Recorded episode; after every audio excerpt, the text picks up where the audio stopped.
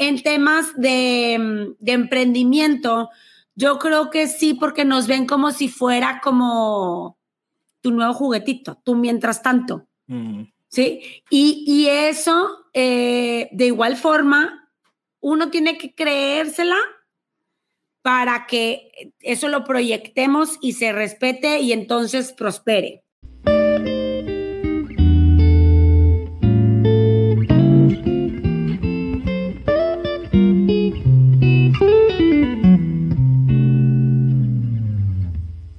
Olá a todos e bem-vindo a mais um podcast Simples Finanças, onde te ajudo a pagar as deudas mais rápido, invertir sem medo e criar patrimônio. Hoje com uma invitada especial, Gabriela Aguirre Culco, de Finanças em Forma.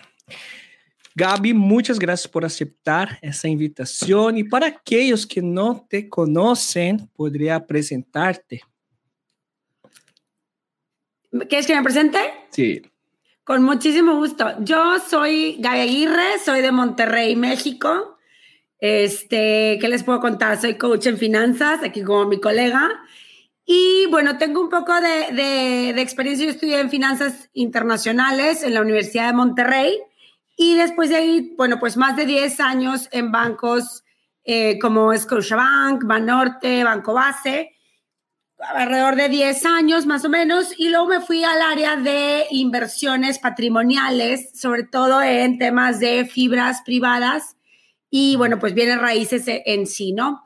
Y en 2018 fundé Finanzas en Forma, lo fundé como, digamos, un poco tras bambalinas y ya, digamos que me, me, fui soltando poco a poco en tema de redes y todo este, toda esta era digital que, que nos digamos, el COVID nos orilló a que pues ya saliéramos al mundo en este formato.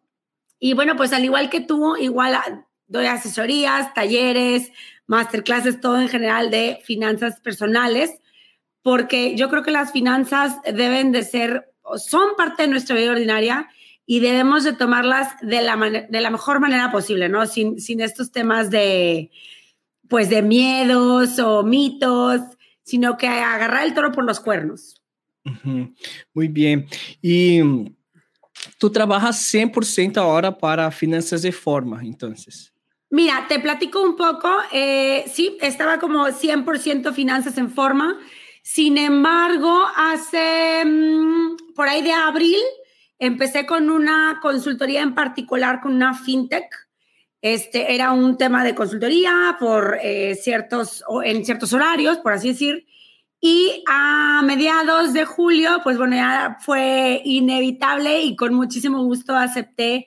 Eh, estoy como Chief Financial Coach de Coru, que es una plataforma de fintech en la que te ayuda al bienestar financiero. Entonces, al final del día es, eh, cumple con mi propósito de ayudarle a más eh, mexicanos, y no más mexicanos, sino latinoamericanos, que podamos cambiar nuestra cultura con respecto a las finanzas. Muy bien.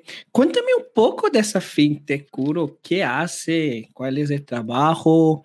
Pues, ¿cómo usted puso en contacto con ellos o ellos te contactaron? Cuéntame un poco esa historia. Ellos, ellos me contactaron. En realidad fue la persona que en su momento, en marzo por ahí, ella estaba como brand manager, ya no está ella en el, equipo de Coru, pero me buscó por Instagram y entonces te digo, la, relación empezó como un tema de una consultoría porque lo que ellos em, hacen, que ahorita le estamos dando como un giro, al final es lo mismo, pero como con mayor estructura, podríamos decir, en el que es, es un gimnasio, en ese momento era como un gimnasio en el que había pequeños entrenamientos para eh, ayudarte a elegir, por ejemplo, tu mejor tarjeta de crédito o em, en cuestión de seguros.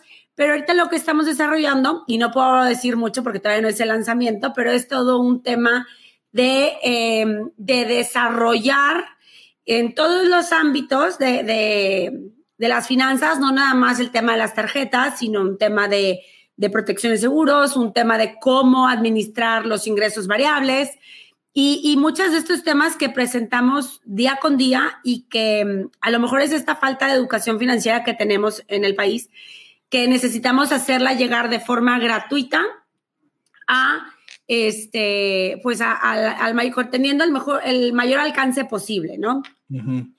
¿Y qué tú piensas que ah, me encantan las fintechs porque ellas permitieron una facilidad a las personas que no tenían ¿no? acceso a financiero a, muchos servicios, ¿no?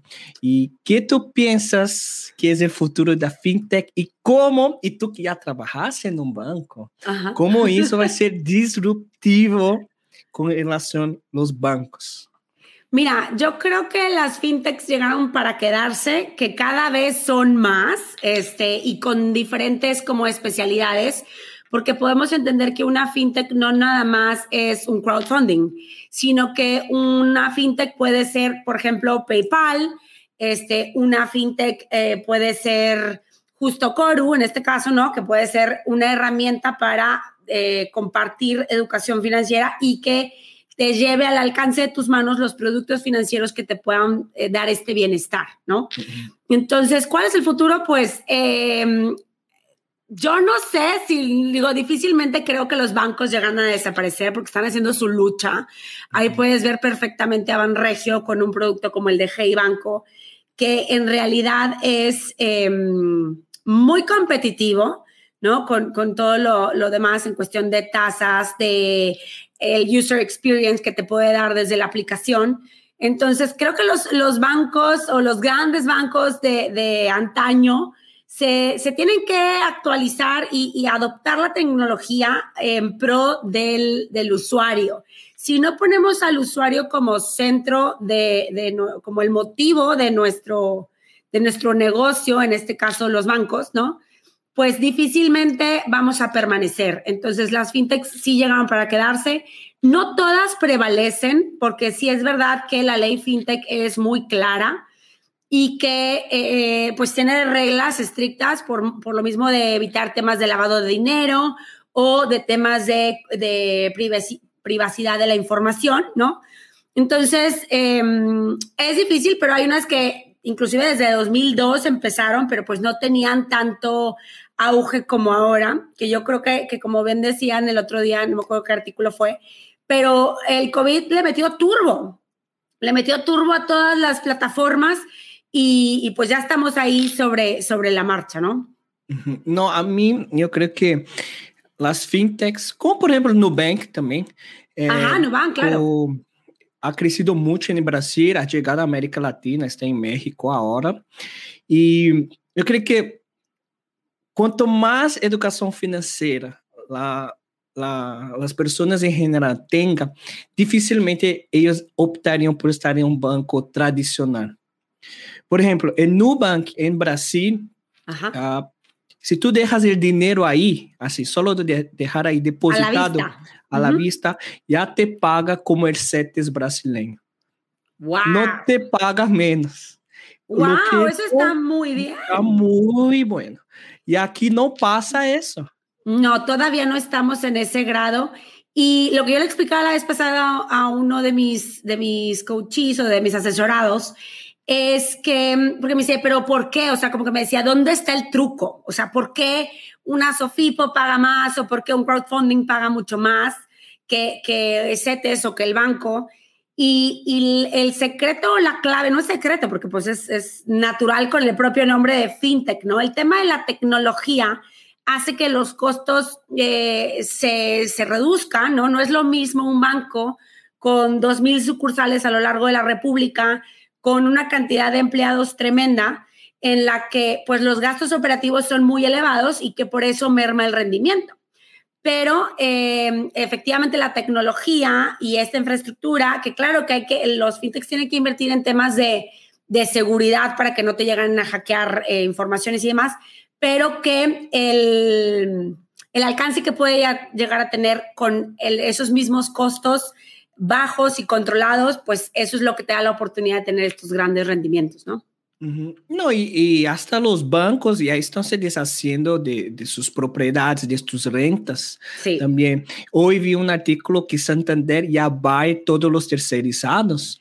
Entonces, eh, en el futuro, creo que va a haber mucho más esa disminución de personal, de corte de gastos, porque los bancos están uh, yendo al, al, online. Por ejemplo, nadie más quiere ir a hacer cola en el banco. Uno, no. porque péssimo atendimento, péssimo, é uma hora. Serviço fatal, não? não, sim, não. Sim. E assim, a mim me choca porque parece que estamos uh, fazendo um favor ao banco. E na verdade, o banco está usando nosso dinheiro. Ajá. Ganando a, con nuestro dinero. A costa de nuestro dinero, ese es, ese es lo como se está beneficiando. Efectivamente, o sea, tienes toda la razón ahí, Alfonso. La verdad es que da flojera ir al banco a hacer los trámites, las filas, todo. Y lo que dices tú del de, el costo de nuestro dinero, o sea, que le estamos haciendo un favor. Yo de verdad, digo, tengo ahí un, un par de cuentas bancarias tradicionales, pero después de que estoy usando un par de cuentas que no me cuesta un, un saldo mínimo, no me cuesta un manejo de cuenta, eh, que efectivamente el hecho de tener el dinero eh, me da mucho más que, que, tenerlo en la banca tradicional. No lo he hecho, Alonso, pero estoy tentada, no sé, todavía lo estoy meditando con la almohada, de pensar si mm, le digo bye a mi cuenta toda la vida. O sea, eh, es una decisión que eventualmente tendré que tomar porque pues el costo del dinero, ¿no?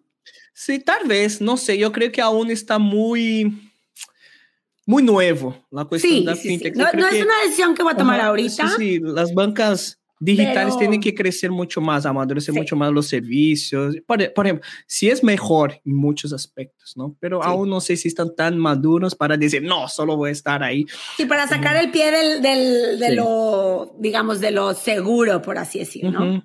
Porque de, de todas las formas, el banco tradicional tiene una estructura gigantesca, pues es que están ganando sí, dinero a sí, séculos, sí. ¿no? Entonces no es algo que...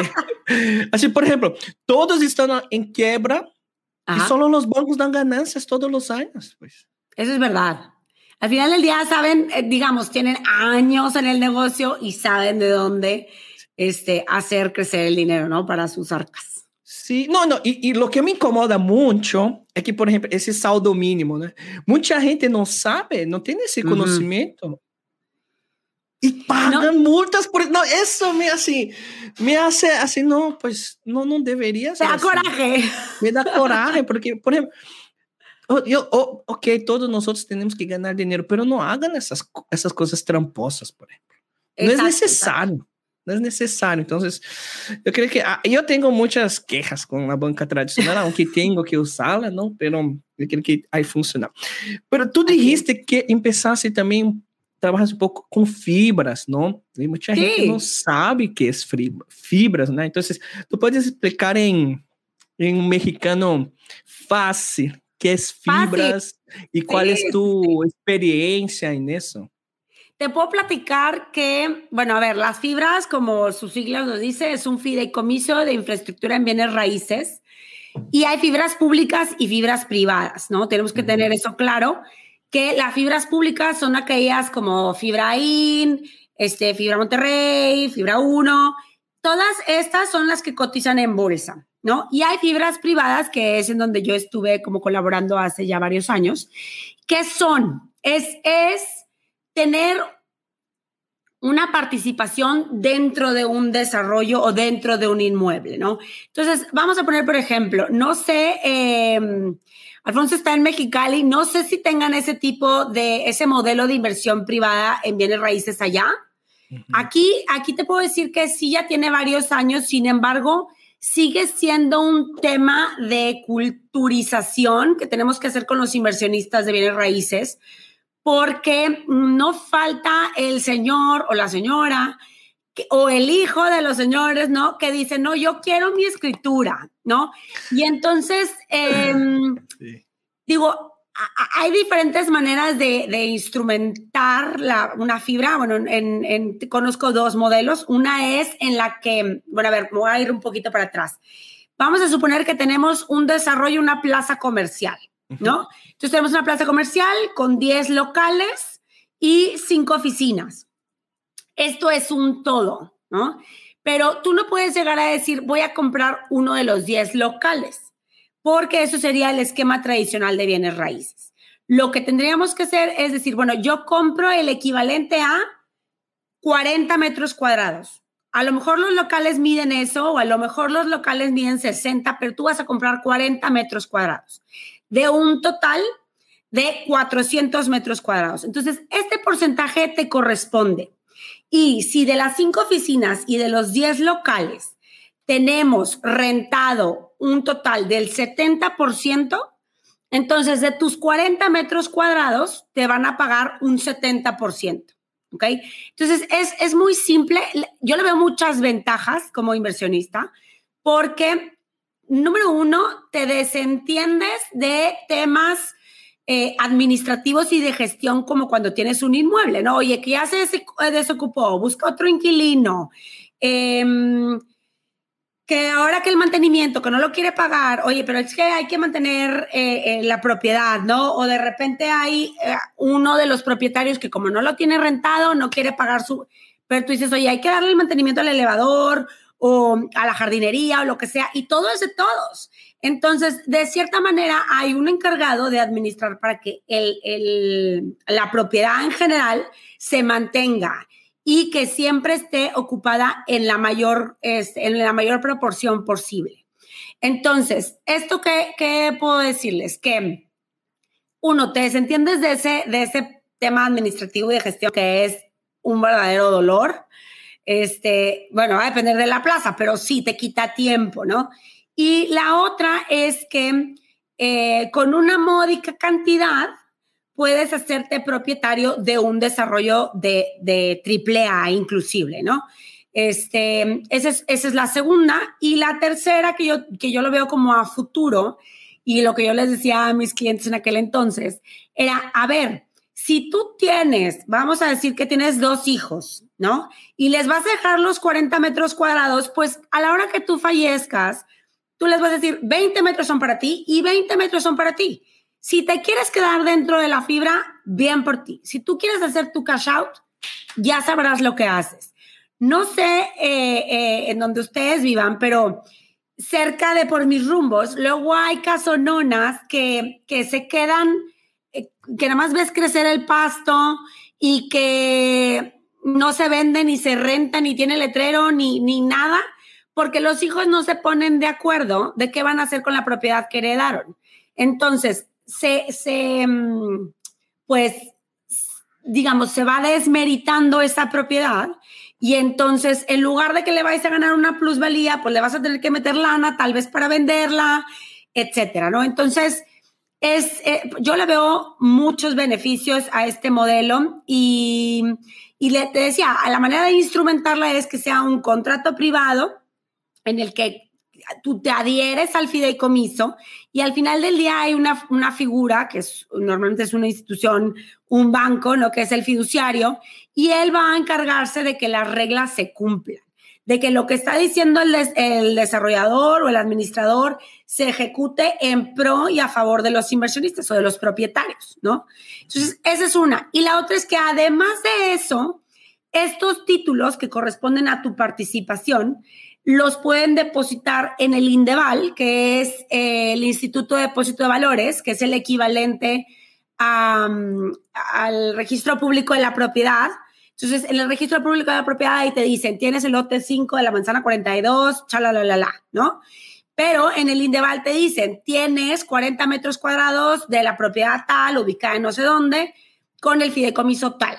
Entonces, estás igual de avalado, pero tienes mucho mayor facilidad eh, en cuestión de administrar esta, esta inversión. Además de que puedes hacer un tipo, pues digamos, un cash out mucho más sencillo que vender una propiedad. ¿A qué me refiero con cash out? Que si quieres tú vender tu parte, tus 40 metros cuadrados, puedes ir con eh, el, el comité o el consejo técnico del fideicomiso y decir, oye, quiero quiero vender mis 40 metros cuadrados o quiero nomás vender 20 porque tengo otra oportunidad de inversión o por lo que sea. Y dentro de los mismos propietarios, ellos tienen la posibilidad de levantar la mano y decir, yo me lo quedo, ¿no? Sobre todo si esto está generando pues buenas rentas. Entonces tienes ahí dos ventajas, ¿no? El tema de la plusvalía de esos 40 metros, que estamos hablando en el ejemplo, y el tema del flujo de rentas. Entonces yo le veo todos los beneficios del mundo. Ahora, ya si me adelanto un poquito más y tú dices, sí, Gaby, pero yo no tengo dos millones para comprar mis 40 metros cuadrados en el proyecto superestrella de la ciudad. Bueno, este mismo modelo de la participación, las rentas, la plusvalía, lo puedes hacer también eh, a través de, crowdfunding inmobiliario, ¿no? Entonces, también esa es una ventaja que, que, como tú decías, de las fintechs, o sea, si nos vamos con el modelo fibra, pero sobre, sobre las plataformas fintech o de crowdfunding, podemos ver estos mismos beneficios con escala de, a una escala económica mucho más pulverizada en la que con mil pesos puedes entrar a un proyecto de estos, ¿no? No, yo veo que hay muchas ventajas con las fibras. Primero que tú no necesitas, pues, para las fibras públicas tú compras con 20 pesos. Sí. Y es mejor comprar una fibra, ganar ganancia, esperar juntar dinero do que pagar, pedir un crédito claro. pagar ganancia. Entonces, yo creo que es una forma también de, tú ya estás comprando tu casa en un cierto sentido, ¿no? Y tú que ya es experta en fibras, ¿qué indicadores las personas tienen que ver en general para elegir una fibra? Eh, mira, tema de desempeño, o sea, el desempeño que han tenido los, las fibras en cuestión de, primero ver qué tipo de propiedades son, ¿no? O sea, si son propiedades comerciales, si son propiedades industriales, qué tipo de propiedad y ubicaciones. Porque, pues bueno, eso va a tener un riesgo en el, en el nivel en el que pueda ser más fácil o no llegar a una ocupación deseada, ¿no? y, ver el desempeño y los fees de administración que te cobran, porque luego ahí, claro, todo es un negocio. Y entonces nada es gratis en esta vida y lo que podemos hacer es justo eh, ver qué fee de administración maneja cada una para ver en dónde pudiera ser mucho más rentable. Muy bien.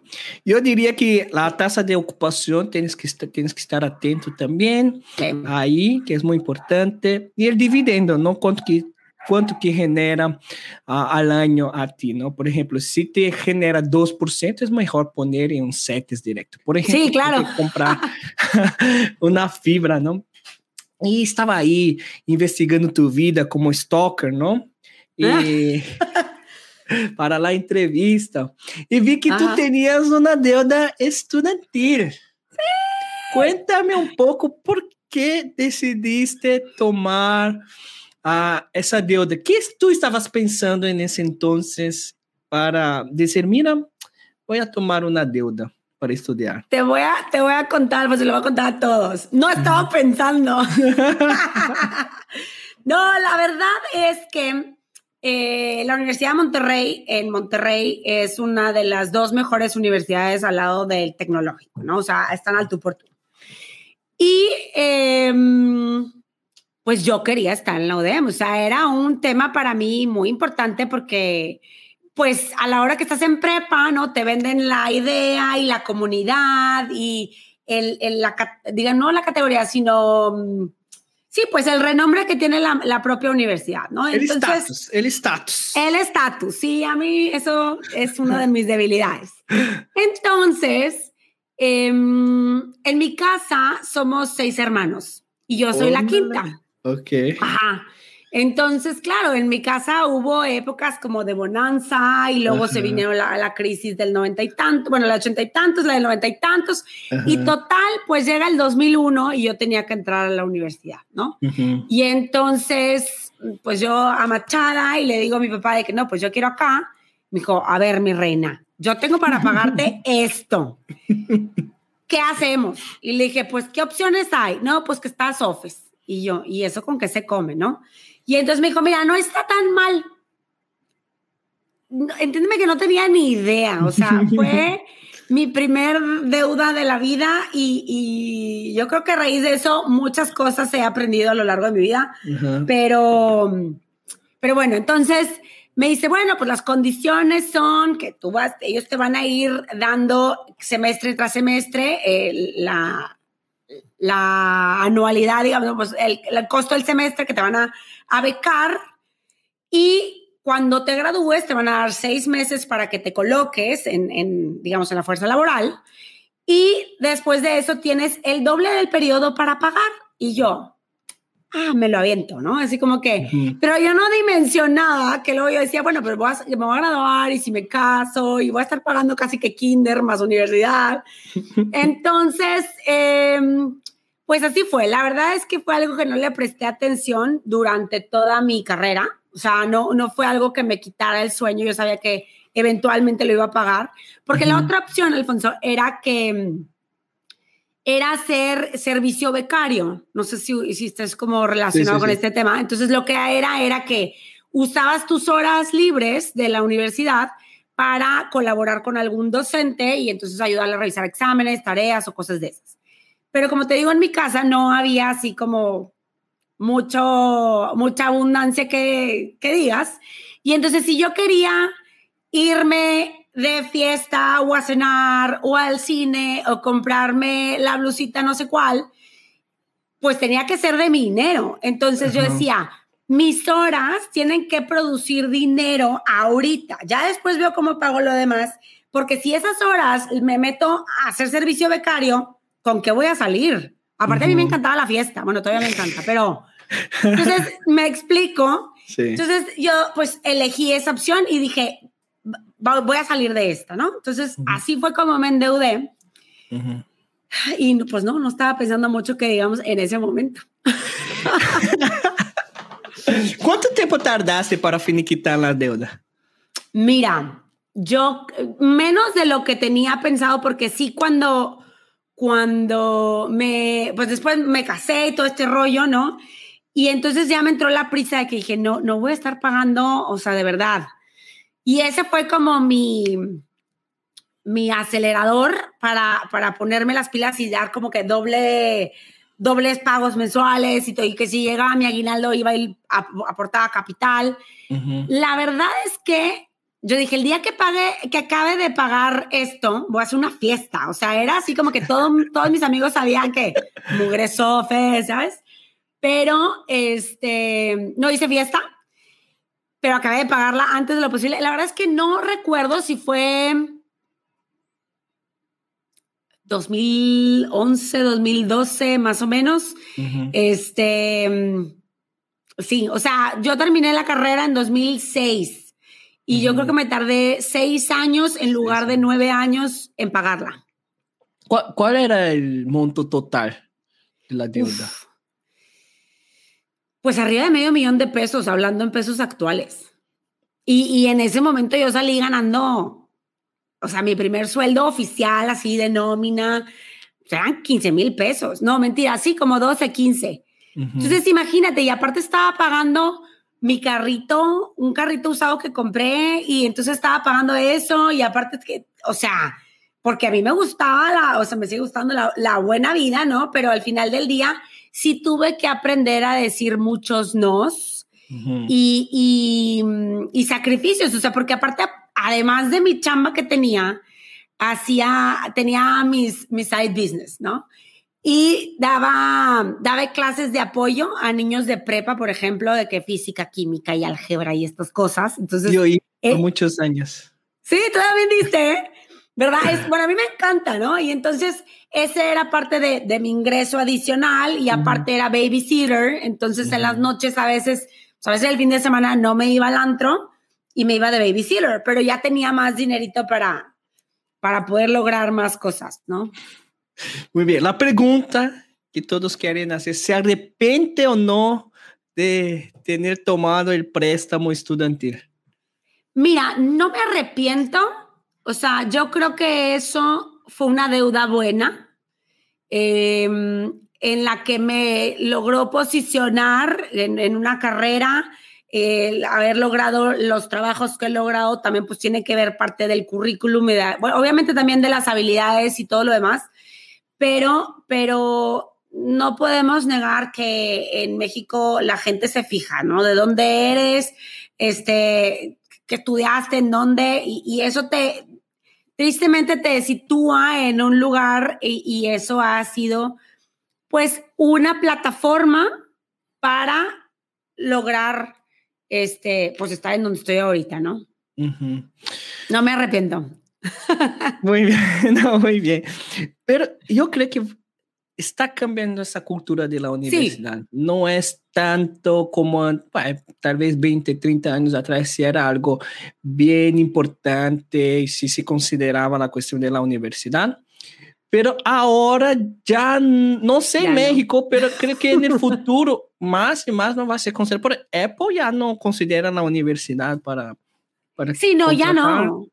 Y menos, y menos con, digamos, de entrada también los planes de estudios han cambiado, ¿no? Ya no, ya no es lo mismo de las materias, el tronco común, como ibas llevando todo tu, plan de estudios. De entrada eso ya no es lo mismo y definitivamente, em, digamos que donde estudiaste no te define quién eres, ¿no? Y, como tú dices, ha, ha, ido cambiando esa cultura muchísimo y seguirá cambiando, pero en ese momento sí para mí fue como un, una plataforma para seguir creciendo. ¿Tú tienes hijos? Yo tengo un hijo, sí. ¿Cuántos años él tiene? En noviembre cumple ocho. Ay, está bien bonito.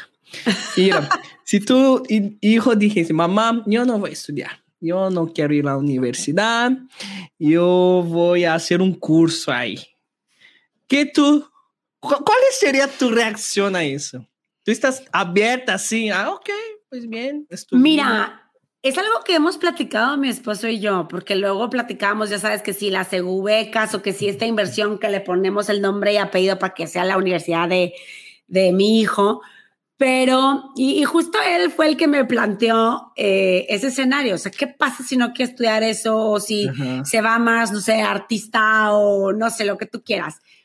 Yo, yo creo que no me espantaría. O sea, hay muchas cosas que, que yo he cambiado, eh, o sea, a ver, yo vivo en Monterrey y sí, a mucha gente me dice, es que hablas como regia, pero la verdad es que eh, he tenido mucho más apertura de pensamiento en muchas, en muchas cosas, desde temas sociales como temas eh, administrativos y cómo manejamos nuestro dinero, temas de cambiar de país de residencia, o sea, porque el mundo va cambiando. Entonces, creo que no me infartaría si me sale Mateo con, esas cosas.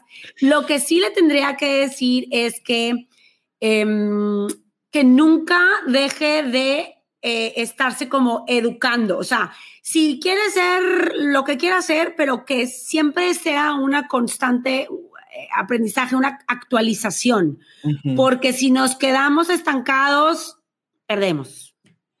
Pero me preocupa mucho esa generación de tu hijo. Uno, ¿Sí? ellos están en la peor época de la historia para ser niños y adolescentes. Sí. No tienen social. Ya dos años. No, no tienen amigos, no ven.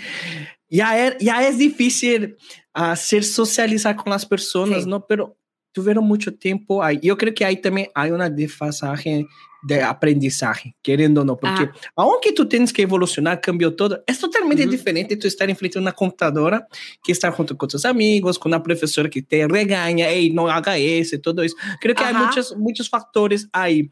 Mas outra coisa que também me preocupa, uh, essa geração, é uma geração que não tem, que aprende com TikToks.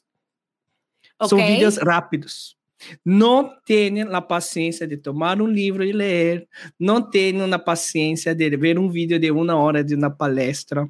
Entonces, la forma como construyen el pensamiento es como una información muy superficial y rápida. Yo puedo estar totalmente equivocado, pero es la sensación que tengo de esa generación más joven que está con la internet. Por ejemplo, tú y Vivimos uma época sem internet, não existia Sim. Google. Era livro, era cartolina, não, nem foto, era xerox, era se queria, tinhas que Era a transparência, ajá, para, projetar aí, tu tens que ir a pintar, não? Então, tínhamos até um certo ponto que uh, ter a paciência, aprender, absorver, pero agora já não é tudo muito rápido, não? Então, não sei, eu creio que é um grande desafio para a generação de tu hijo. Mira, yo creo que sí, o sea, definitivamente es un todo un reto, sobre todo también para los papás, o sea, para que los hijos no, no pierdan ese, ese feeling de, de sociabilidad, como dices tú, y, y, también el tema de la disciplina y la paciencia de que hay una metodología para aprender las cosas.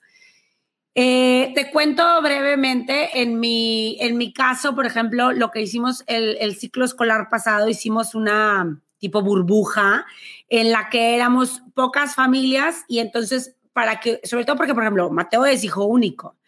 Entonces, este tema de, oye, pues ni siquiera agarrarse la greña con el hermanito, que eso también es sano, ¿no? Entonces, eh, el hecho, digo, no, a ver, no es, no es que estoy buscando que se jale de la greña, pero eh, ese compartir, este, todo ese, esos skills. Entonces hicimos esta, este grupo muy lindo, la verdad, y que ayudó a, a, que eso no se estuviera perdiendo. Pero, por ejemplo, lo que tú dices de que aprender por TikTok y no sé cuánto, um, hay que estar al pendiente de ellos, ¿no? De, de, qué ven, en dónde, cuándo. Yo te puedo decir que, eh, digo, a ver, ya va a salir la, mi mamá, el, mi interior de mamá gallina que tengo, pero hay caricaturas, eh, hay de caricaturas a caricaturas, definitivamente, pero hay unas que tienen de verdad que un contenido de cultura y de, y de conocimiento en cuestión de, de países, de animales, este, que de repente, oye, ¿sabías que el halcón peregrino no sé qué tantos kilómetros por hora en picada? Excuse me. O sea, entonces hay que estar al pendiente y, oye, pues si va a tomar clases de piano por Zoom, pues las va a tomar por Zoom pero va a tener su, su, su momento de que tiene que estar a, al tanto de, de, pues de que se siga educando, ¿no? Pero hay que hacernos como de esas herramientas y nos las ingeniamos, porque ahorita ya van a ser dos meses de vacaciones y ya es así como que, que vuelva la, normalidad, la normalidad, ¿no? Por lo menos. La nueva normalidad. La ¿verdad? nueva normalidad. Pregunta, Dime. tú dijiste que casaste con la deuda estudiantil. Ajá. ¿Tu esposo sabía de eso? Claro, no, no, eh, o sea, en mi casa es libro abierto, transparencia total, porque mmm, yo tenía la deuda del de, de SOFES y en, en, mi caso, por ejemplo, los dos pagamos la boda, entonces, eh, y no me acuerdo si él estaba terminando de pagar el carro, ya lo había terminado de pagar, no me acuerdo, pero él también traía un compromiso, entonces teníamos que sentarnos, inclusive antes de casarnos, nos sentábamos y era tu quincena, mi quincena, hay que pagar esto, hay que pagarlo, o sea, los compromisos que ya teníamos desde antes, digamos, o sea, de, pues sí, de antes, y lo que había que pagar para la boda, que por ejemplo, Ah, hubo muchas cosas que optimizamos. Tuvimos pastel, porque era, no, eso no, o sea, no suma más que la foto, ¿sabes? O sea, si ya el platillo te incluía postre, pues ahórratela, ¿sabes? Entonces, eh, sí, para eh, en nuestras relaciones libro abierto y se toman las decisiones en conjunto. Uh -huh. Digo, gracias a Dios le dimos la vuelta a eso y aprendimos mucho. Te platico, nosotros nos, nos casamos y nos fuimos a vivir a España un año. Él iba a estudiar la maestría. Entonces, pues nos fuimos de estudiambres, ¿no? Con X cantidad de euros y teníamos que administrarlos para la renta, para la colegiatura, para comer, para que si un pincho y una caña, para aprovechar que estábamos del otro lado del charco y viajar. Entonces, sí fue eh, mucha disciplina y mucha comunicación. ¿Cuán tan importante es hablar de finanzas antes de casar? En Toda. tu opinión toda, toda la... Mira, uf, mira, Gaby, si, si, tu esposo antes de casar, mira, Gaby, yo tengo Ajá. una deuda de un millón. Ajá. Pues la pregunta sería, ¿de qué? qué Para empezar, ¿de qué es la deuda? ¿No? no, la deuda es que compré coche, yo tengo tarjeta Ajá. de crédito, fui de fiesta y llegué a un millón de pesos, pues. Ok. ¿Y con cuánto tienes para pagar? No, pues no tengo nada. Esa, esa, esa es la cuestión. Tengo mi, mi, mi sueldo Ajá. y es eso. Pues. ¿Qué, qué, qué, ¿Qué tú dirías en esa situación? Ay, qué difícil me la pones. El, el amor prevalece o en ese momento ya no existe el amor. Híjole, hay, hay muchas, muchas, cuando estás en las circunstancias, tú tienes que elegir qué batallas tomar y qué batallas no tomar. Entonces, si el candidato en cuestión, en este caso mi marido, pues es un tipazo, es trabajador, sé que, va a sacar, sé que es comprometido, o sea, a lo mejor tiene esa, ese nivel de deudas, pero sabes que no va a aflojar o que no va a llegar y decir, toma, ahora la pagas tú, porque si fuera esa la postura, con permisito, mi chavo, esa no es mi deuda, ¿no? Pero si tú le ves la actitud, la responsabilidad, te digo, el compromiso, venga, ¿no? Al final vamos a ser equipo y aunque tú vas a, traer tu sueldo y tienes destinado cierto, cierta cantidad para hacer frente a tus deudas, si en un momento dado llegara a pasar que se le atora la carreta, pues ya de antemano yo sé que yo adquirí eso al momento de aceptar casarme con él. Pero no se vale ocultar. Porque yo sí conozco relaciones en las que no le va a decir a mi esposo que, ¿cómo? O sea, motivo de divorcio seguro. Exacto. Pues, seguro. Hay un tip para ahorrar muchos divorcios. Tú que estás escuchando ahí, antes de casar, hablen sobre finanzas, ¿no? Entonces, no es que tú no tengas que casar con una persona que tenga deudas, lejos de eso. Pero tú tienes que saber dónde estás entrando, ¿no? Pisando, pues. ¿Y, ah. qué, ¿Y qué hábitos tiene también de consumo y de, y de todo? Porque te conozco casos en el, en el que el, el chavo, o sea, apostador, tal, y entonces acabó casi creo que apostando, o sea, la casa o no me acuerdo qué cosa, pero entonces si hay que hacer, hay que ojo con esos red flags que vamos viendo en los comportamientos. Oye, si tú sabes que nada más este, pasa y pasa y tarjetea la tarjeta y, y, no hay un control, o sea, a veces de repente sí hay que hacer como una pequeña auditoría a, al cónyuge, decir, a ver, bueno, ¿dónde estás tú? Porque a lo mejor cada quien es muy administrado y ya se hicieron, eh, ya se dividieron como los roles de que a lo mejor lo que ella trabaja y ahorra va a ser para las vacaciones y el cambio del coche y no sé qué, y lo del, lo del esposo va a ser para la casa y todo lo, tradicional, digamos, los hijos.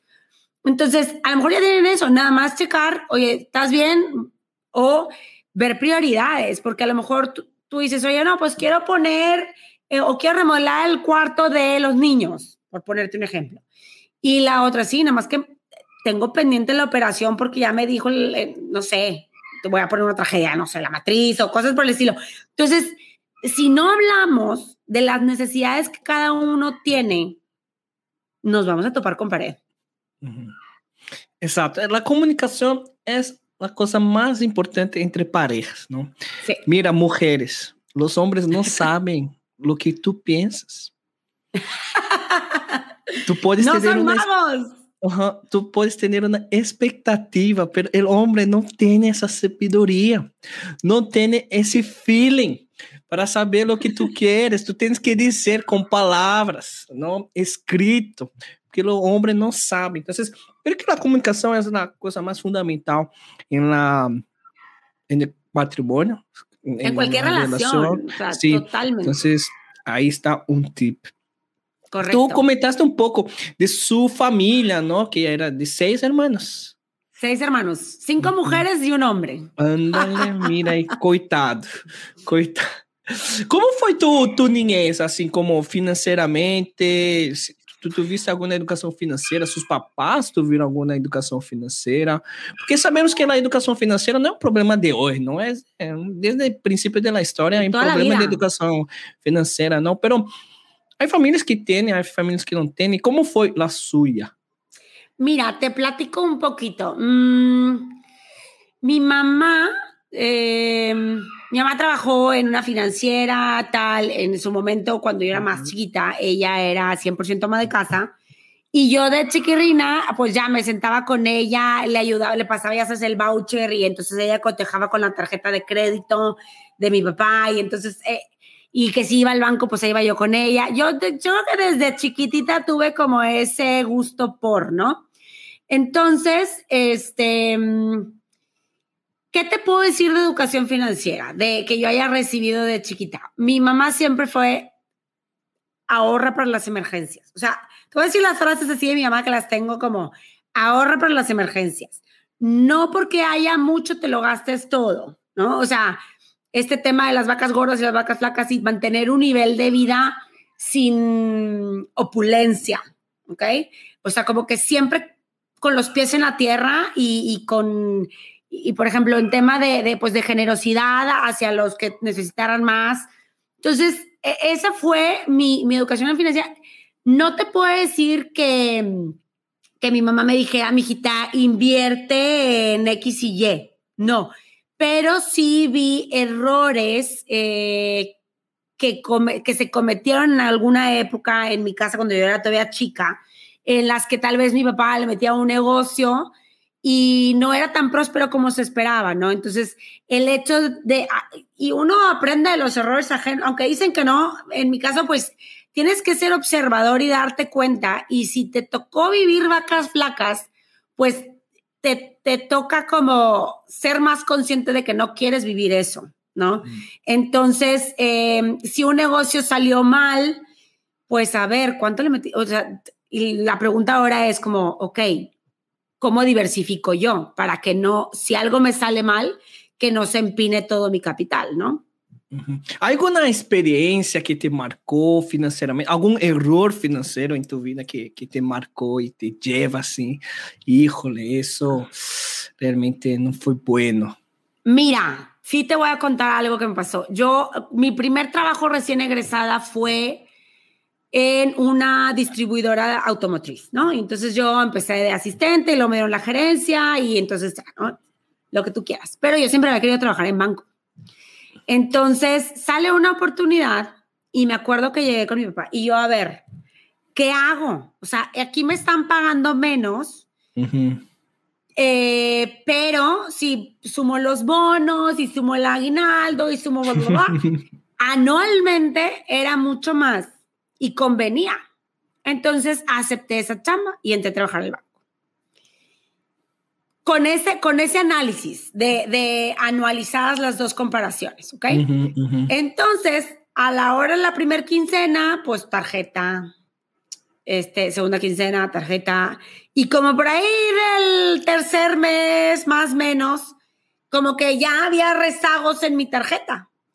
Y, y, yo nunca me había pasado a mí eso. Entonces, el peor error o de los peores errores que he hecho fue justo no ajustar mi cash flow al nuevo cash flow que estaba recibiendo, porque sí, a lo mejor anualmente era mejor, pero el bono no era mes tras mes, ¿no?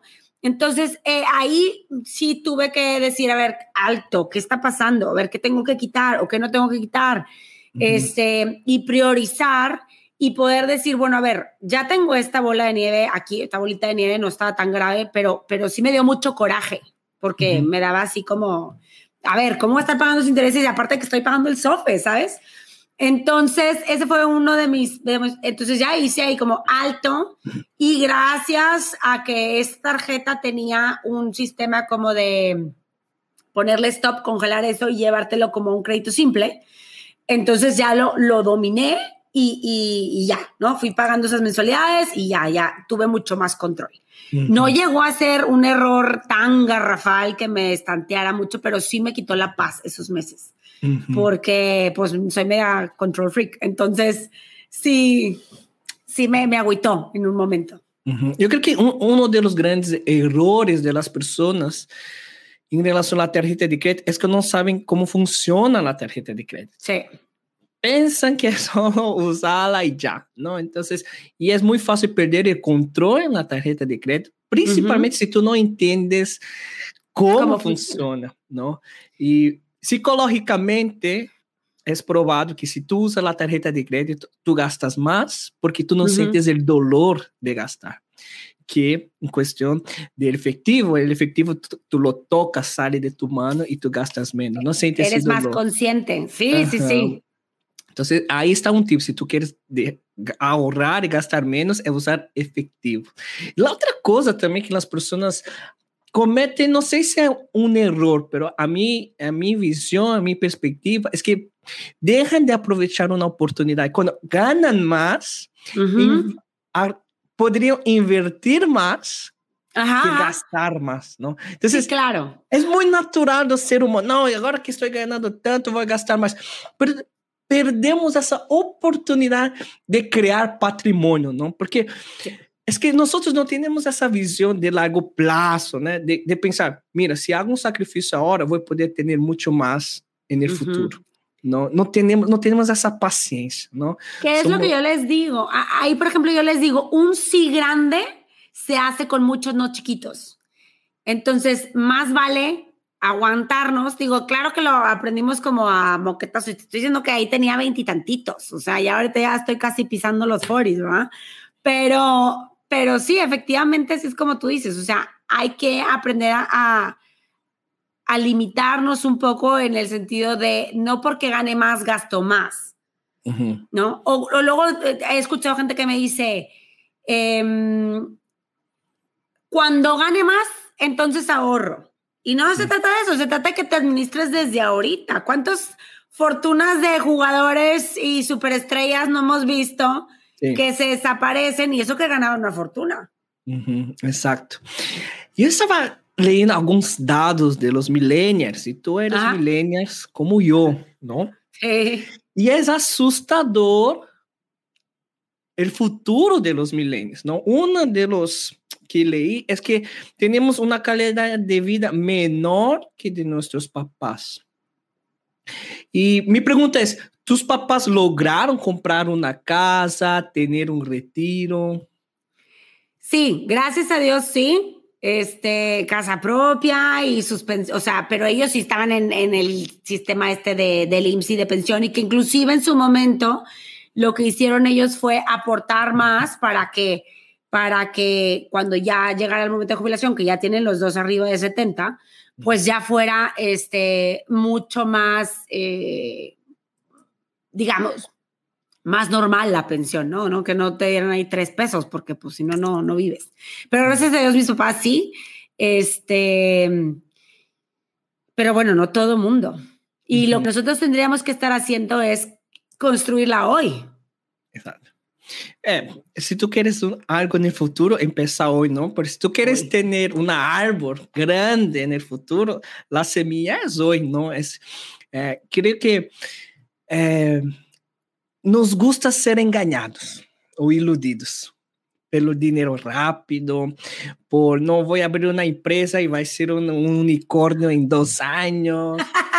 y nos gusta essa, essas histórias, ¿no? essas promessas, pero é que tomamos 0.001% da população que logrou isso e queremos uh -huh. poner em nossas vidas e pues estamos eligindo uma vida de decepção e frustrações, porque em la realidade não vai passar isso. Por exemplo, eu vi outro dado de los millennials, que o sueldo de alguém que tem maestria, na média, é de 16 mil pesos. Órale. En México. Wow. Es una media, ¿no? Entonces yo Ajá. digo, pues, ¿cómo? Yo digo, ¿cómo? Entonces, tú, Gabi, ¿cómo que tú puedes dar esperanza a los millennials diciendo que sí se puede mejorar? Por ejemplo, si, mira, es que yo tengo un profesor que amo mucho, que es filósofo, ¿no? Y, y voy, a, voy a transmitir esa idea de él. Okay. El gato, cuando nace, ele nasce gato, com instinto uhum. de gato. E vai ser gato. Aunque ele não queira ser gato, vai viver como gato por toda a vida. O ser humano não. O ser humano nasce ser humano, mas ele tem uma possibilidade uhum. de criar caminhos que ele quer. E muitas vezes nós ponemos excusas em nossas vidas e pensamos que somos gatos y vamos a vivir como gatos y morimos como gatos, ¿no? Entonces, ah. en, con ese pensamiento, ¿qué tú podrías decir? Porque tú hiciste sacrificios también para crecer, uh -huh. no fue de un día para otro, tú, tú no, para pagar tus deudas, ahí después tú tienes que hacer tu fondo de emergencia y tú, por, ¿qué tú puedes uh, decir a los milenios? Mira, ok, la situación es la siguiente, pero tú puedes hacer eso. ¿Qué tips tú darías para los millennials como nosotros? Ay, pues de entrada, eh, ser conscientes de, de, de que vamos a, a envejecer eventualmente, por más que creamos que 40s are the new 20s, no, mi rey, en 20 años vas a estar de 60, ¿no? Y, y, no nos hagamos ese coco wash como tú dices, ¿no? De decir, ay, todo rápido y no sé qué. Eh, en realidad va a llegar tarde que temprano esa, esa, esa edad. Entonces, primero ser conscientes y, y a qué nos lleva esa conciencia de que ahorita estamos en la mejor edad para generar, no para tomarnos años sabáticos, ni para YOLO, o sea, en realidad es, eh, tómate tu tiempo después, no te digo que te negres 24/7, no, porque todo tiene que tener equilibrio, pero, pero sí es verdad que nadie va a venir a, a jalarte el hoyo y decirte, ah, aquí está tu, tu despensa, o sea, no, no, si tú no lo haces, nadie lo va a venir a hacer por ti. Entonces tienes que crear esa conciencia de que clock is ticking, de que depende de ti y de que estás en momento de generar, ¿no? Y de que lo que estás generando lo tienes que poner a trabajar porque jala igual que tú y que llegue un momento dado en el que puedas decir, ahora sí, ya estoy tranquilo, ¿no? ¿Tú, tú, tú piensas trabajar hasta qué, qué edad? No sé, porque yo soy media workaholic. Pero por ejemplo, si te... alcanzar una, una libertad financiera, entonces. Mi libertad. Mm. ¿Cuánto o es tu libertad financiera mensual? ¿Cuánto es mi libertad financiera? En el futuro. ¿En patrimonio o en el futuro mensual? ¿Cuánto tú o piensas? sea, en el futuro mensual, no sé, a lo mejor te diría alrededor de 80 a 100. 80 a 100. Mensual. Mensual. Bueno, sí, a lo mejor un poquito más, dependiendo de cuánto me va a salir el seguro. Que esa es otra. que esa es otra. Y ojo para los millennials. O sea, sí. hoy el seguro te cuesta X. Bueno, cuando tengas 60, te va, no te va a costar X, te va a costar 100X. X, X ajá, o 2X, o el, depende, porque si eres mujer a lo mejor es 3X, que es lo peor del caso. Entonces, ¿qué te quiero decir con esto? Que a lo mejor no vas a ganar, vas a ganar lo mismo, pero la vida te va a costar más. Uh -huh. Entonces, si tú no, por eso te digo, el dinero que hagas ahorita, que crezca al igual que lo que tú estás trabajando, para que entonces mantengas. Porque si te confías, hace un chorro de años vimos un video de estos de intercambiando esposas, no sé por qué estamos viendo ese video. Estábamos cambiando y el total se quedó en eso. Y entonces había una señora que era toda así, con el presupuesto toda así, relojito. Uh -huh. Y se cambian los esposos, algo así era, o intercambiaban esposos, no sé qué. Y la señora relojito se fue a vivir a, a, a, una semana, que eran, no sé si se acuerdan de esos programas, sí, pero bueno, sí, sí, el caso que se va para allá y este señor era YOLO, ¿no? Y era, pues, no, pues si hay para leche bien, y si no también, y eran como cinco huercos. Y entonces le dice, oye, pero pues levántate a trabajar y que no sé qué, ¿cómo vas a...? Ya proveerá, ya proveerá, así como que... Y, y sí, digo, ten fe, ten fe, y, y, pero ponte a jalar. O sea, no va a caer el dinero del cielo. Uhum. Entonces, es que existe um viés psicológico no ser humano de que ele pensa que no futuro vai ser melhor, aún não haciendo nada. Y, Ay, bueno, termina, termina, termina. Sí, y, y, es un gran engaño. Pues es que es, es, lo que dicen, no, no, todo va a estar bien. Pero, híjole, para. ¿Por qué que todo va a estar bien en el futuro? ¿Qué te garantiza eso? ¿Qué te garantiza? Pero normalmente tú escuchas a las personas dicen, no, no te preocupes, la dor va a sanar en el futuro, pero ¿por qué? No hay una explicación, pero no. tenemos esa creencia limitante de que en el futuro va a ser mejor, ¿no? Yo, yo tengo un amigo de Be Here Project, ele tem um podcast também, ele trabalha com criativos, com fotógrafos de boda, e ele encanta fazer uma pergunta, desafiar as pessoas aí. Quem vai te levar ao banho com 80 anos? Quem te vai levar ao banho quando tenhas 80 anos? Uh -huh. Seguro não vai ser tu hijo. Então, por isso tens que prepararte para chegar a essa idade. Oye, y, y, y, te voy a interrumpir ahí, bueno, termina, termina, termina. Y, yo creo que sí, los latinoamericanos, los papás, son maravillosos todos, pero hay una cosa que no estoy de acuerdo con porque ellos ponen los hijos como su retiro, como garantía. Y eso no es una bendición, es un No, claro que no. peso para los hijos, porque Hijos. los hijos van a tener su familia también. Y sus hijos van a estar creciendo y les va a estar pagando la universidad. Y no les se puedes aventar tu peso a ellos porque van a estar, oye, pues ¿para dónde? Exacto. ¿No? Y ahorita que dices de que quién te va a llevar al año en los 80, te cuento una anécdota de una chava que le di asesoría y ella me dice, mira Gaby, yo tengo treinta y tantos, no tengo novio, no sé si me voy a casar, este, ella no sabe qué va a pasar. Dice, pero lo que sí quiero es tener un enfermero buenazo que me lleve. que me-". Entonces, yo desde ahorita estoy empezando a formar mi libertad financiera para que el enfermerazo la atienda.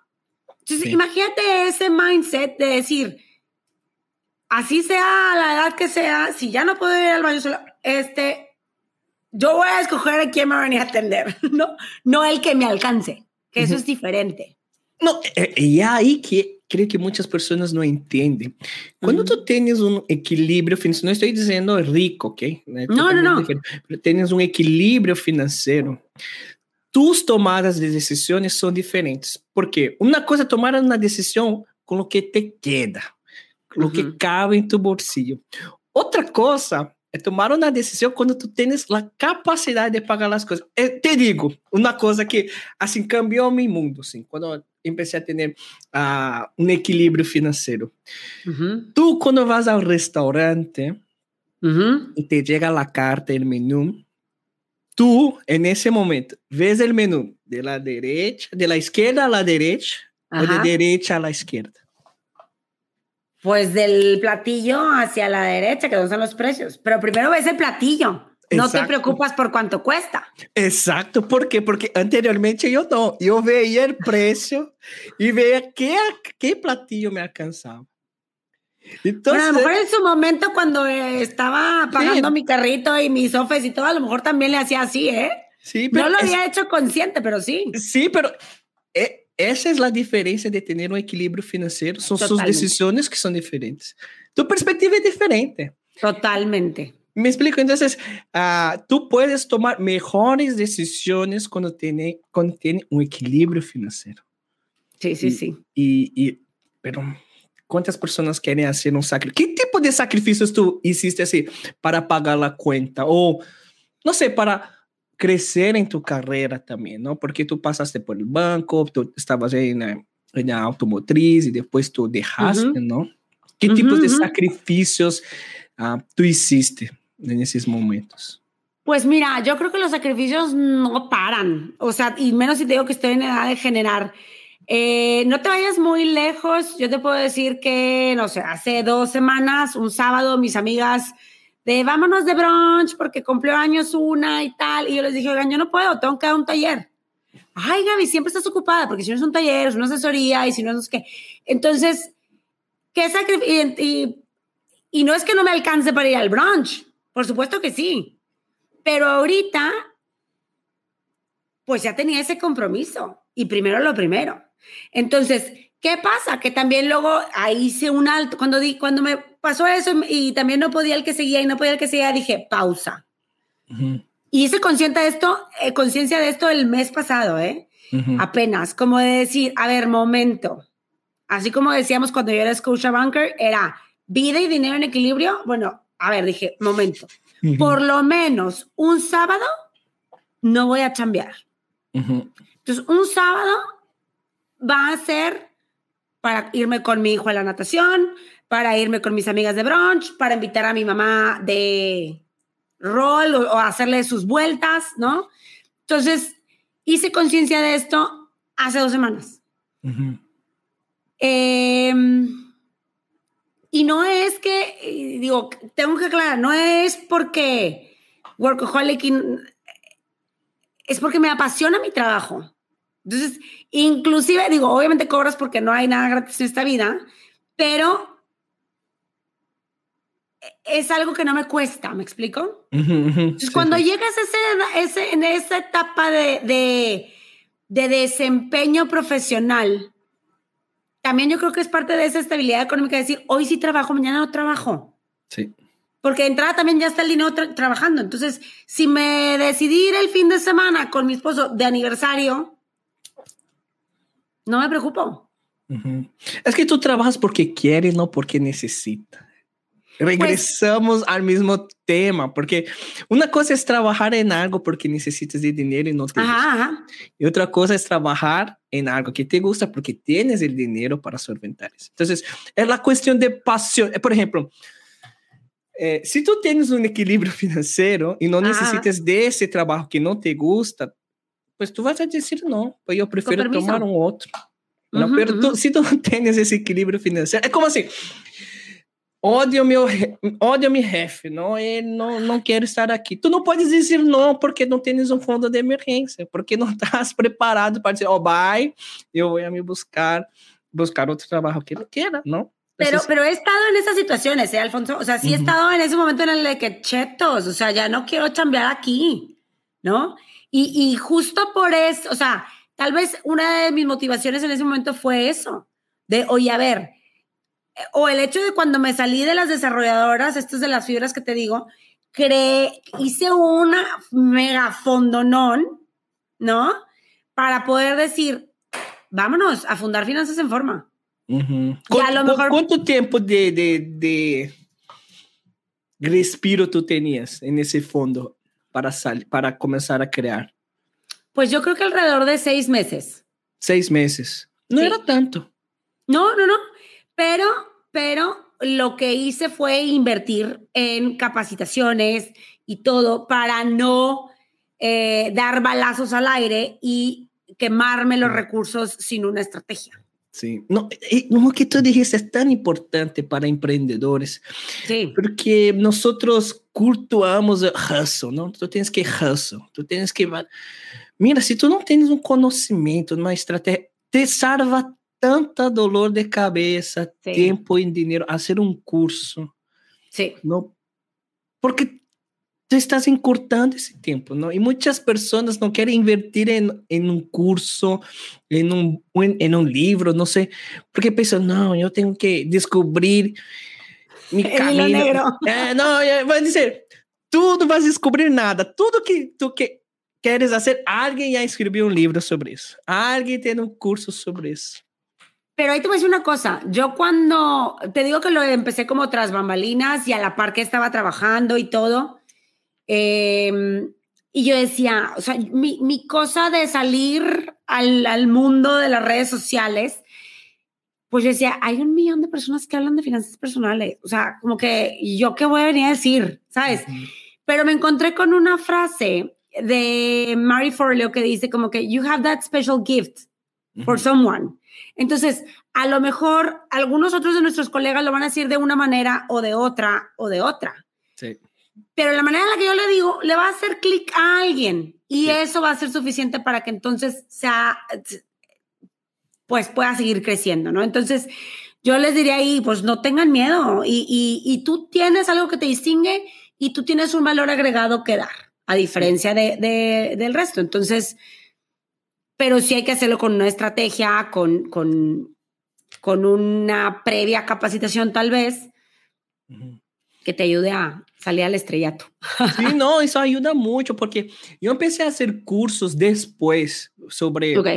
en el sentido, yo, yo me formé como coaching todo, pero Ujú. no es suficiente. Tú tienes que tener una estrategia de marketing, tú tienes que saber vender, tú tienes que hacer un montón de cosas. Tenía que crear contenido, yo que te, Ujú. de hacer post, ah, editar vídeos, editar audios. Entonces, yo dije, Señor, ¿qué es eso? Que, Pues tú tienes que hacer todo porque tú no tienes dinero en el principio, ¿no? Entonces, pero si yo tuviera hecho todos esos cursos antes, mi crecimiento iba a ser mucho más rápido.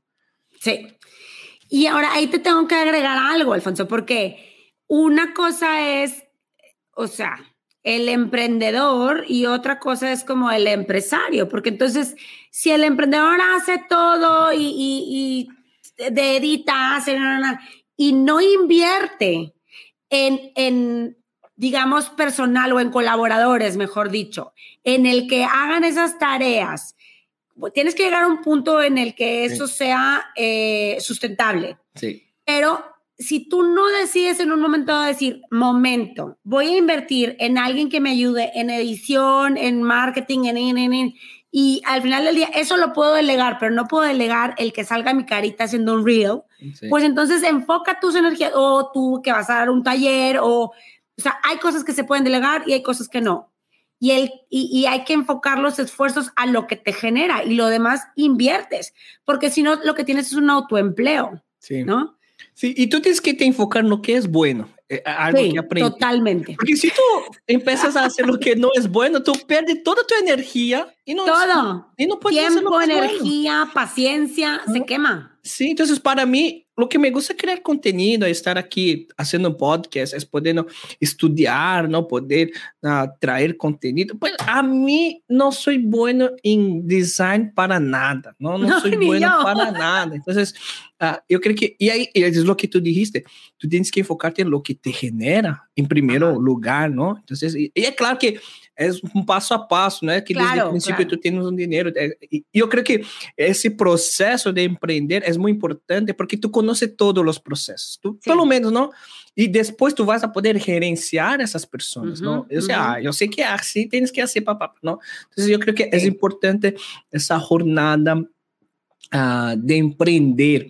Y tú como mujer, eh, tú ves que hay una dificultad extra para las mujeres para emprender o en el mercado de trabajo, por en México o por lugares que tú pasaste?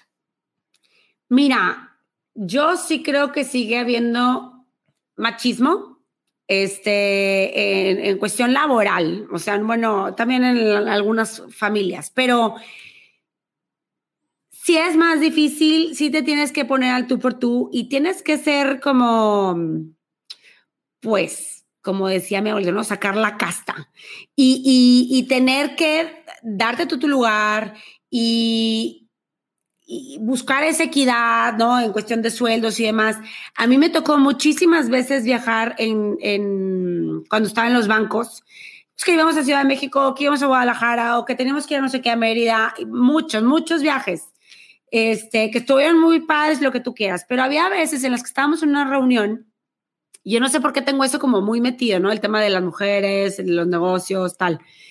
Y, y volteaba a mi alrededor y estaba el director, el otro director, el otro director, el gerente no sé qué, el gerente y yo.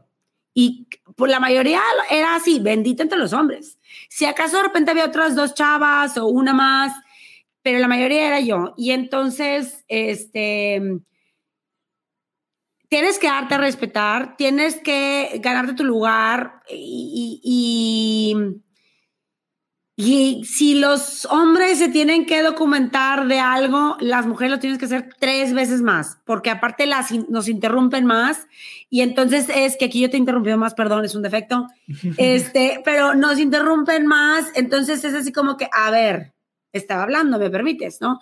Entonces, eh, eso en cuestión de, de, la vida laboral formal, digamos, el mundo Godín, como todo, lo, todo mundo lo conoce, ¿no? Uh -huh. Pero en temas de, de, emprendimiento, yo creo que sí, porque nos ven como si fuera como tu nuevo juguetito, tú mientras tanto, uh -huh. ¿sí? Y, y eso, eh, de igual forma, uno tiene que creérsela para que eso lo proyectemos y se respete y entonces prospere. Pero si tú te, te doblegas al primer crítica de, eh, no sé, ay, tú qué, ya sale un chavo en YouTube diciendo esto, porque me lo han dicho, ¿no?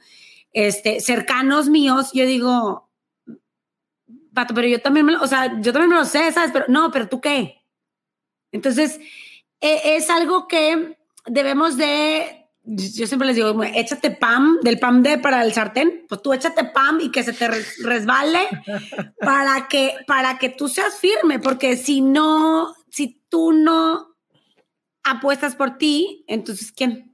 Uh -huh, exacto. É, es difícil porque tú tienes que tener una inteligencia emocional muy Acá. grande, eh, de la cabeza también, en el sentido de perseverancia, de resistencia, resiliencia Y no nacemos con eso, aprendemos con las dolores. Sí, y, y pero también te puedes hacer de un network que te, sea como tu, tu red de soporte. Y eso, por ejemplo, a mí me ha ayudado muchísimo. O sea, desde, desde una tribu tipo Speaker Nights hasta un, mis hermanas, mis hermanas son así como, eran las primeras de que yo, oigan, subo esto, no lo subo, lo pongo azul o lo pongo rojo. O sea, y las otras de que, a ver, no, o de que, a ver, te corrijo el warning porque no está clara la idea. Ah, bueno, ok, ¿no? Entonces, e, esa red de soporte que por lo general es de mujeres con mujeres, eh, es algo que te, pues es como esta sororidad, ¿no? De que te lleva a, creer en ti, a hacerte de alianzas poderosas y entonces, este, pues seguir creciendo. Claro que también hablando de relaciones machistas y no machistas, yo te puedo decir, y digo, para que quede for the record, porque si no luego hay van a reclamar, pero mi marido también ha sido como pieza clave en esto, porque es, oye, tengo live y haz de cuenta que vuélenle todos a donde tengan que volar y todos quiet, este, o tal, o sabes que voy a dar taller, tú llevas al niño a la natación. E, ese tema de, de, ser equipo ayuda muchísimo. Y aquí tú comentaste sobre, a mí también pasó que las personas más cercanas de mí decían, coaching, tú vas a estafar a las personas, deja de eso, ¿no? Entonces, yo sé que el coach, el, la definición de coach que las personas tienen es, es una definición bien, está muy gasta, ¿no? Eso sí. Sí, sí, sí, está chateada. Sí, sí, sí, reconozco, pero uh, estamos aquí para poder uh, levantar ese, esse coach mais uma vez, não? Entonces, Exacto. Há dois tipos de pessoas em nossas vidas, em minha perspectiva: aquelas que nos fazem crescer uh -huh. e aquelas que, no, que, nos, que nos fazem diminuir. Ok. E, e é muito difícil uh, pôr limites a essas pessoas, porque muitas vezes essas pessoas que nos diminuem são nossa família, uh -huh. nossos amigos, nossos conhecidos. E, e, e, eu vou recomendar esse livro a todos: Limites. Ah, Límites. Límites. Ay, qué bueno. Uh -huh. Que é poner limites em tu corpo, em tus relações com pareja, com tus hijos, todo isso. Não? Eu uh -huh. aprendi muito, não? Tú ya tuviste que poner un límite y decir, no, ya, esa persona no quiero ver más porque me hace mal. ¿Sabes qué? No a ese grado. Yo creo que no. Mira, a mi mamá me, enseñó una frase que así, a palabras necias, oídos sordos. Entonces, lo que hago yo es pues filtrar. O sea, puedo convivir con esa persona para otras cosas, pero ya no toco mi tema de finanzas en forma con esas personas. Porque al final del día tienen otros, pero acuérdate que lo que, hay una frase que dice, lo que te choca, te checa. Entonces, si a él le choca o, o a ella le choca que yo esté haciendo lo que estoy haciendo, es porque quisiera hacerlo, pero no se anima. Así lo veo yo. Entonces, y, y luego mi suegra también me aventó una frase alguna vez, hace muchos años, antes de Finanzas de Forma, que es así como, cuando menos merezca que me quieras, es cuando más lo necesito. Entonces, si esa persona se está portando patán contigo, pues, pobre persona, de verdad que, venga, chepa acá, ¿cómo te ayudo? O sea, en vez de agarrarme lo personal, digo, alguna necesidad, alguna carencia tiene que necesita que la atención no sea en mí, sino en él. Y entonces vamos a voltearla. No, Gabi é uma santa. Essa é o que Gabi diz aí. Não funciona para 99% das pessoas. Não, não sou santa. pero, pero volvemos al tema. Choose your battles. O sea, no, no me voy a desgastar por algo que no me va a sumar. O sea. Lo que te quita energía, porque tu energía Exacto. es limitada. Entonces tenemos sí. que también tener como né, ter consciência de como usar nossa energia. Tu tens, tu planeias o dia seguinte como vai ser o dia? Tu tens tarefas assim? Tu agenda aí apontada? Y me la sé casi que de memoria. O sea, te puedo decir mañana a 9 tengo una cosa, y luego de 10 a 12 tengo otra cosa, y luego tengo espacio libre de 12 a 1. O sea, apareció muy visual, Alfonso. Entonces, es como, lo tengo que ver, o sea, antes de irme a dormir, o sea, ya me la sé casi, pero como que antes de irme a dormir, entonces mañana, ta, ta, ta, ok.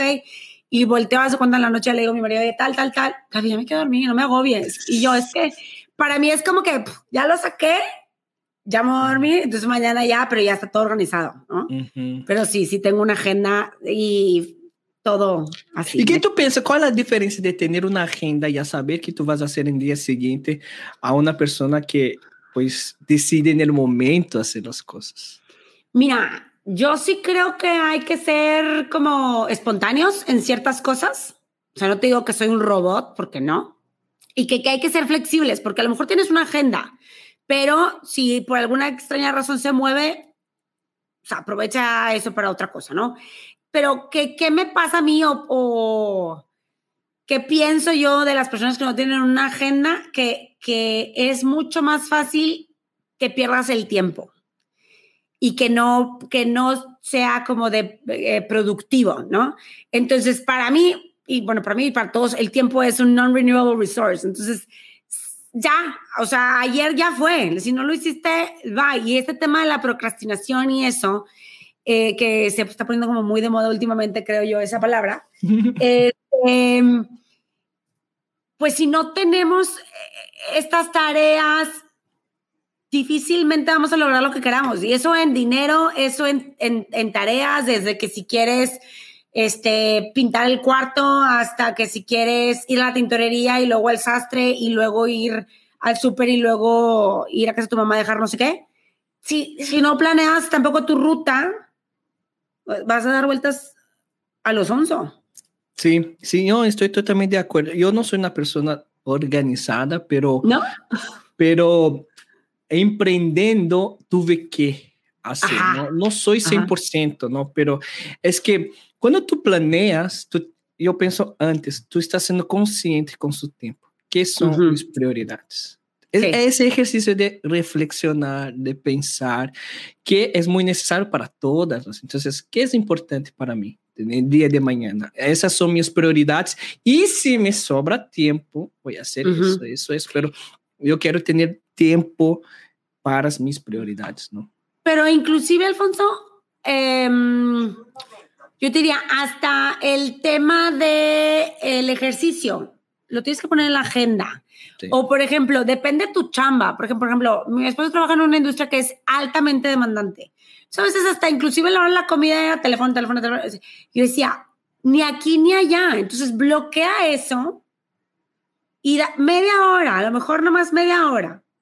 Pero tómate, o sea, es, ¿cómo es? es está en donde estás, ¿no? No aquí y allá, porque entonces ni aquí ni allá. Sí.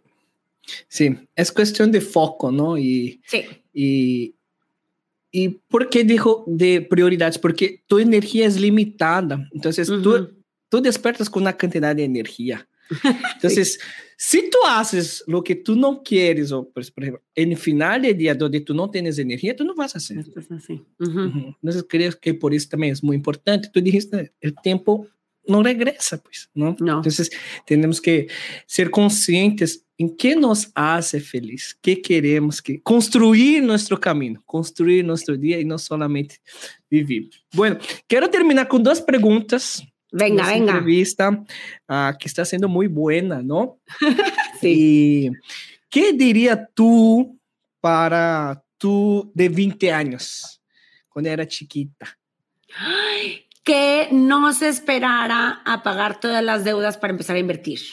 Uh porque yo no empecé a, invertir hasta que no liquidé cosas, muchas cosas. O sea, que sí, el carro, que sí, el sofá, que sí. Eso, o sea, como que una cosa no está peleada con la otra, eso le diría a la de 20. Muy bien, muy bien. ¿Y qué tu yo del futuro diría a tu yo de presente? Mi yo del futuro, o sea, a la Gaby de 65, a la Gaby de casi 40, ¿qué le diría? ¿Qué diría? Ajá híjole, que sí invierta, pero que, que sí disfrute. ¿Disfrute cómo? O sea, que disfrute estos, estos como time out. ¿Sabes qué me pasa? Que soy tan workaholic que a veces siento que si no estoy chambeando, estoy perdiendo el tiempo. Sí, sí, sí. Entonces, o sea, el hecho de poder decir, hoy me desconecto, me cuesta. Entonces, yo creo que la de sesenta y tantos podría decir, Gaby, tranquila, llegamos bien, la estamos disfrutando, podemos ir a Miami o de crucero, lo que queramos hacer. Se vale descansar un día a la semana, ¿no? Sí, Qué fuerte, ¿verdad?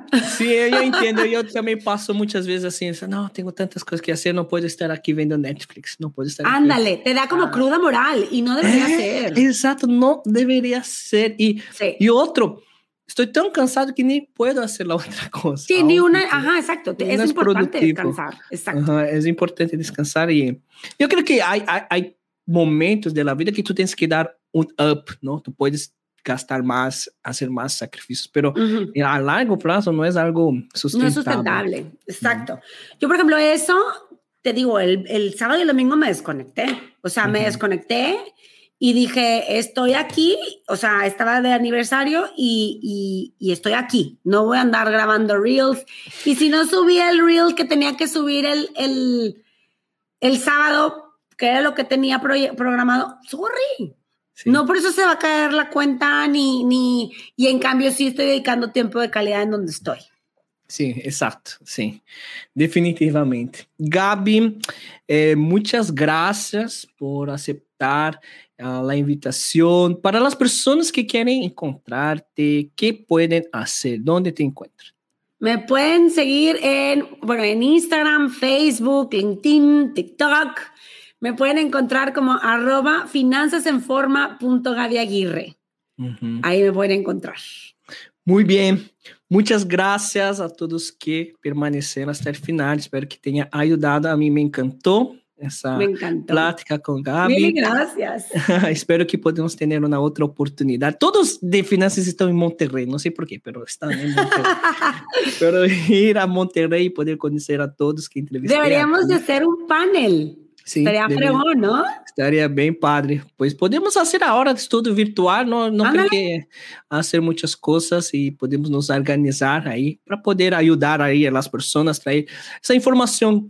Ah, eu creio muito em poder disponibil- disponibilizar essa educação financeira gratuita para para acesso a muitas pessoas, não? Pero creio que também exi- exige se eh, de todas as pessoas juntos para construir isso. Então, creio que podemos pensar Sí. em algo assim.